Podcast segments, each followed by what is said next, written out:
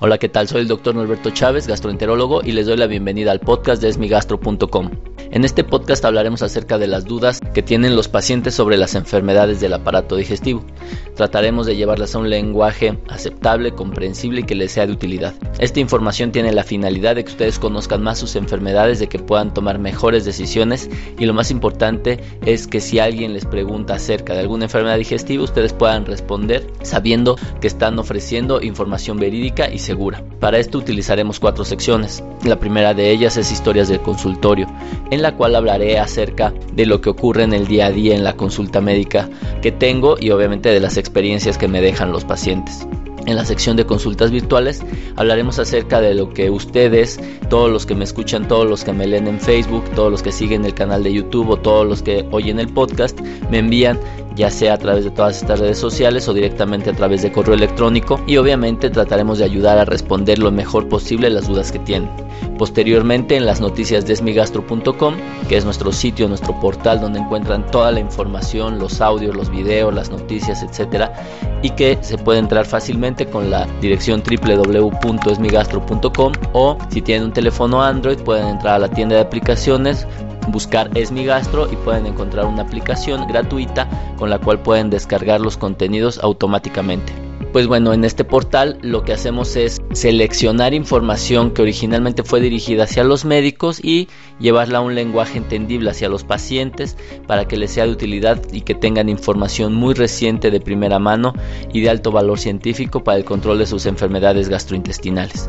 Y finalmente en la sección de mito o realidad tomaremos un tema que puede ser de uso común o una creencia común y trataremos de explicar si es verdad o mentira esta creencia que se tiene sobre remedios o causas o problemas del aparato digestivo. Así que sin más les doy la bienvenida al podcast de esmigastro.com. Bien, en las historias de consultorio hablaré acerca de un paciente que tuve en la consulta clínica, un paciente joven alrededor de 40 a 45 años, que había presentado varios cuadros de pancreatitis aguda. La pancreatitis aguda es la inflamación del páncreas. El páncreas es un órgano que se encuentra en la parte superior izquierda del abdomen y que se puede inflamar y esto puede, entre muchas otras cosas, lo que más ocasiona es dolor, puede ocasionar mucho vómito, pero en algunos pacientes se puede complicar y puede comprometer la vida de la gente. Por lo tanto, es una enfermedad que se debe de tener mucho cuidado. Este paciente ya había presentado varios cuadros de pancreatitis donde aparentemente no habían encontrado ninguna causa había sido evaluado por médicos de primer contacto, es decir, médicos generales, y nunca habían podido determinar la causa de esto, ya que por lo general son dos. La presencia de piedritas en la vesícula, las cuales pueden migrar a través del conducto que las lleva hacia el intestino delgado y obstruir de esta manera el conducto del páncreas, o el abuso en el alcohol.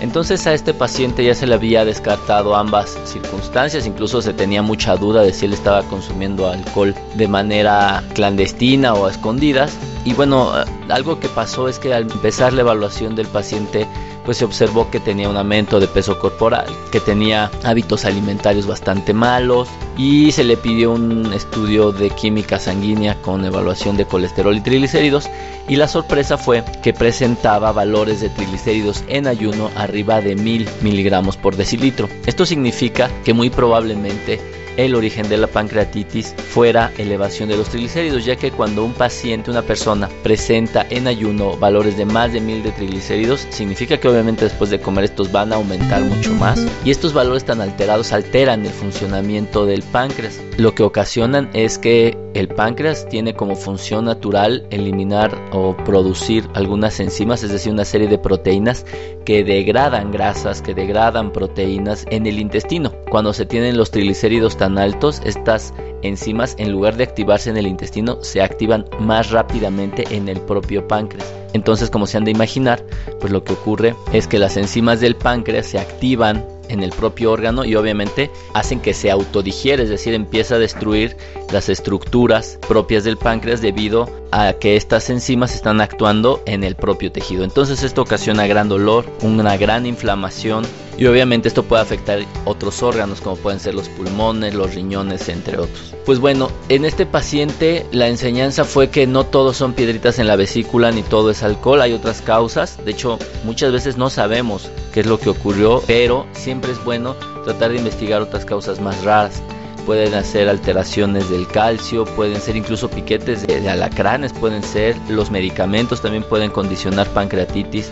Así que bueno, en personas en donde no ha quedado claro qué es lo que ocurre o cuál es la causa de la pancreatitis, pues bueno, es importante poder hacer un estudio preciso para poder llegar al diagnóstico. Con este paciente fue relativamente sencillo, es decir, tiene que cambiar su estilo de vida, pero tiene que recibir medicamentos ya que niveles tan altos de triglicéridos probablemente no solo se deben a alteraciones en el estilo de vida, se pueden deber también alteraciones genéticas y preguntándole más en detalle, un par de familiares cercanos también tenían elevaciones importantes de colesterol, así que bueno, afortunadamente pudimos encontrar la causa y obviamente tratándola es muy poco probable que vuelva a ocurrir un cuadro de pancreatitis aguda. Bien, en la sección de consultas virtuales, en donde los invito a que se suscriban a nuestra página, que le den like en Facebook, que es Esmigastro, o a nuestro canal en YouTube, que también es Esmigastro, en Instagram o en Pinterest. En Instagram ahí casi no pongo la misma información que, ponemos en todas las redes sociales. Ahí pongo cosas más personales, ahí aparecen luego las mascotas, los viajes, etcétera. Para encontrarme solo tienen que buscar mi usuario que es doctor.norberto Chávez Tapia, todo junto. Y pues bueno, en cualquiera de estas redes sociales ustedes me pueden enviar preguntas. Y en esta ocasión voy a tocar un tema que causó cierta duda sobre una noticia que de hecho ya comentamos, que es acerca de cómo las generaciones que hoy denominamos millennials y la generación X, es decir, estos jóvenes entre 30 y 40 años, tienen más riesgo de presentar cáncer de colon. Y mucha gente preguntaba por qué estaba ocurriendo esto. Y bueno, resulta que una de las explicaciones, y que no queda muy claro y es por lo que me gustaría explicarlo en esta sección, es que la obesidad predispone al desarrollo no solo de cáncer de colon, sino de una gran cantidad de tumores. Y esto se debe a que se sabe ya eh, muy recientemente que el tejido adiposo, es decir, la grasa dentro del abdomen, particularmente la que está dentro de los tejidos alrededor de los órganos del abdomen, no necesariamente la pancita, es decir, la que está debajo de la piel, pero toda ella, digamos, tiene funciones, o sea, no es solo un órgano ahí o un pedazo de grasa sin ningún tipo de función. De hecho, produce muchas toxinas, muchas sustancias, se llaman hormonas, que son tóxicas. De hecho, si uno tomara estas hormonas y se las aplicara a algunas células en un cultivo in vitro en condiciones de laboratorio, estas células comienzan a sufrir, a morir o a alterar sus funciones. Entonces, cuando una persona tiene obesidad de manera crónica, que es lo más frecuente, y entre más tiene, mucho más produce estas sustancias, pues evidentemente tiene un alto riesgo de presentar complicaciones. ¿Por qué? Porque las células están exponiéndose continuamente a sustancias que son tóxicas para sí. Y a veces nos preocupamos más por el tema de que la alimentación no es la mejor, lo cual probablemente sea cierto o los ingredientes no tienen la calidad que tenían antes o que están modificados genéticamente o por selección natural y nos preocupamos mucho por eso sin preocuparnos que dentro de nuestro propio cuerpo tenemos una máquina que está produciendo toxinas y que nos está ocasionando daño y que está ocasionando muerte de las células, alteración de las mismas y esto va a condicionar muchos tipos de cáncer, no solo cáncer de colon, también el cáncer de páncreas está muy asociado a estas alteraciones. Por lo tanto, lo que quiero decir o el mensaje es que controlar el peso corporal es muy importante ya que de esto depende que tengamos una mejor salud y no necesariamente de todos los elementos externos. Hay que pensar que nuestro cuerpo actualmente puede ser una máquina productora de toxinas que si no lo cuidamos, si no lo mantenemos correctamente, nos puede traer problemas a largo plazo. Bien, en la sección de noticias de esmigastro.com, sitio que los invito a que lo revisen con frecuencia, ya que a veces en las redes sociales se pierde entre tantos mensajes, pero si ustedes están interesados en las enfermedades digestivas, simplemente entren a www.esmigastro.com y ahí van a encontrar toda la información que necesitan. En esta ocasión vamos a hablar acerca de una enfermedad que se llama gastroparesia. La gastroparesia es una dificultad del estómago, una dificultad funcional para poder vaciar correctamente, que es lo que ocurre? Que el alimento se queda dentro del estómago y obviamente se inhibe o se impide la absorción correcta de nutrientes. También puede dar molestias porque el paciente se siente lleno, muy lleno, se siente con dolor abdominal, etc. Y en esta ocasión encontramos un estudio muy importante. Obviamente no los invito a que se automediquen, necesitan una evaluación correcta, necesitan saber si efectivamente el paciente tiene gastroparesia, lo cual observamos con más frecuencia en personas con diabetes. Primero, la invitación es que si tienen un paciente con problemas de diabetes y problemas gástricos, si es bueno que vaya con el gastroenterólogo para que lo evalúe correctamente. Y hay un medicamento que se llama domperidona, que es un medicamento que ayuda al vaciamiento gástrico. Y se observó que las personas con gastroparesia, es decir, con esta dificultad para vaciar el estómago, mejoraban algunos síntomas, o sea, la sensación de llenura, náuseas y vómito, por lo que parece ser que es un medicamento que si bien viejo tenía poca evidencia sobre su utilidad, pero parece ser que puede ser adecuado para este tipo de pacientes. Sin embargo, se tiene que saber que tiene efectos adversos neurológicos primordialmente y que esto puede limitar su uso por lo que no, no es fácil y no se recomienda para nada la automedicación, pero es una alternativa que es bueno conocer o que si se le están dando a alguno de sus pacientes, algún familiar, pues bueno, sepan que hay estudios que están demostrando su utilidad. Si están más interesados, pueden entrar a www.esmigastro.com y en la parte derecha hay un botón de búsqueda en donde pongan gastroparesia y ahí encontrarán toda la información.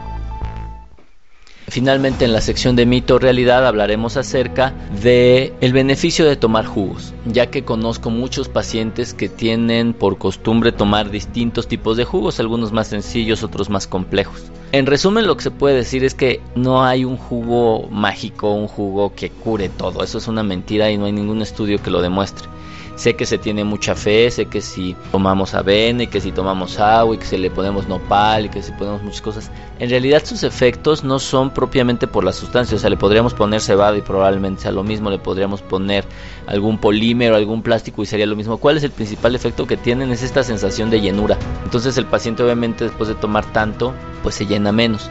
En donde existe cierto beneficio es en los famosos jugos verdes que tienen una gran cantidad de fibra, lo cual no está tan mal si consumen una buena cantidad de líquidos, si no van a obtener el efecto contrario, es decir, van a tener constipación. Y lo peor es que a veces los famosos jugos verdes pues ya los adicionan con naranja, con algún otro tipo de fruta que entonces le agrega glucosa o fructosa en realidad que le agrega algún azúcar y esto hace que aumenten de peso porque se toman medio litro o un litro. Sí les puede ayudar a mejorar su hábito intestinal, pero pues finalmente el beneficio es mejor consumir buenas cantidades de frutas y verduras de manera natural sin estarlas consumiendo de manera muy agresiva. Ahora, si se es diabético, si se tiene sobrepeso, si se tiene aumento de triglicéridos, esto es pésimo, porque puede incrementar los niveles de triglicéridos, de glucosa y obviamente el aumento de peso corporal. Así que yo no se los recomiendo, en realidad no tienen una indicación real, no hay ninguna evidencia sólida sobre su utilidad. Sí pueden tener algunos beneficios porque aumenta nuestro consumo de fibra, particularmente con el jugo verde, pero todas estas propiedades vitamínicas y de minerales y mágicas no tienen nada que ver ya que la cantidad de glucosa que están consumiendo es bastante alta y eso les puede dar más problemas, particularmente, repito, a personas con diabetes, problemas de sobrepeso y obesidad o problemas de triglicéridos. Así que bueno, yo espero que tengan un poco más de conciencia al pensar en este tipo de alimentos y mejor consúmalos enteros, con todas sus cáscaras, con todas sus propiedades, en cantidades moderadas. Pues bien, con esto damos fin a una nueva edición del podcast de esmigastro.com. Les agradezco que lo hayan escuchado. Los invito a que comenten, a que si están escuchando este podcast en un dispositivo de la marca Apple, vayan al icono de podcast y pongan es mi gastro y entonces ya se pueden suscribir y descargarlo automáticamente, no tienen que estarlo buscando, solito les va a llegar a su teléfono. Y lo más importante es que si les gusta este contenido lo compartan con sus amistades, con sus conocidos, si alguien les pregunta sobre alguna enfermedad y no saben, pues pueden ustedes revisar esmigastro.com o recomendarles el sitio a estas personas o pedirles que me envíen directamente sus dudas y de esta manera los puedo ayudar a tratar de entender mejor sus enfermedades digestivas. Nos escuchamos hasta la próxima semana.